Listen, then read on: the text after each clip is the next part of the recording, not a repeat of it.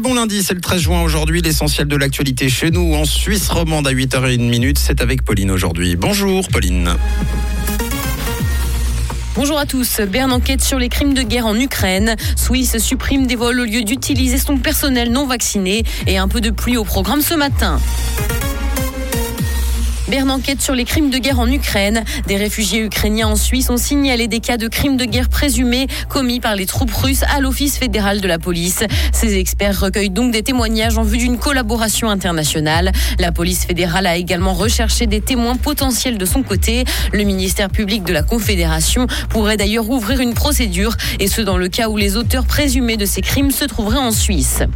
Transport Suisse supprime des vols au lieu d'utiliser son personnel non vacciné. La compagnie aérienne est l'une des rares à refuser que son personnel non vacciné contre le Covid travaille. Certains des 150 employés suspendus à l'automne dernier ont d'ailleurs déjà été licenciés. Et si elle ne manque pas de pilotes pour l'heure, ça pourrait finir par arriver.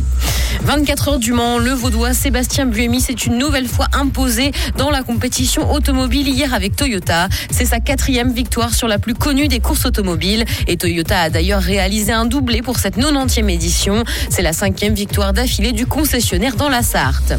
Dans l'actualité internationale, la Corée du Nord a procédé à des tirs d'artillerie selon Séoul. Ils auraient été effectués pendant le week-end, quelques jours après que Kim Jong-un ait promis d'utiliser la force contre la force pour défendre la souveraineté de son pays. L'armée sud-coréenne a indiqué avoir détecté plusieurs trajectoires de vol interprétées comme des tirs d'artillerie. La Corée du Nord s'est dotée de l'arme nucléaire et a effectué depuis le début de l'année une série d'essais d'armement. Technologie, Meta lance une académie du métaverse en France à la rentrée 2022. L'école sera présente à Paris, Lyon, Marseille et Nice et formera 20 élèves par ville. La future école sera gratuite, territoriale et innovante selon le vice-président Europe du Sud de Meta. L'objectif, former une centaine d'élèves aux deux métiers du métaverse, à savoir développeurs spécialisés en technologie immersive et techniciens support et assistance. Patrimoine, la Fondation Clounet demande que le pillage d'antiquités soit considéré comme un crime de guerre. Rapport a été publié après deux ans d'enquête et il suggère de punir plus sévèrement le trafic d'antiquités qui, en plus d'altérer des preuves archéologiques, finance en partie le terrorisme. L'objectif de la Fondation, casser ce cycle.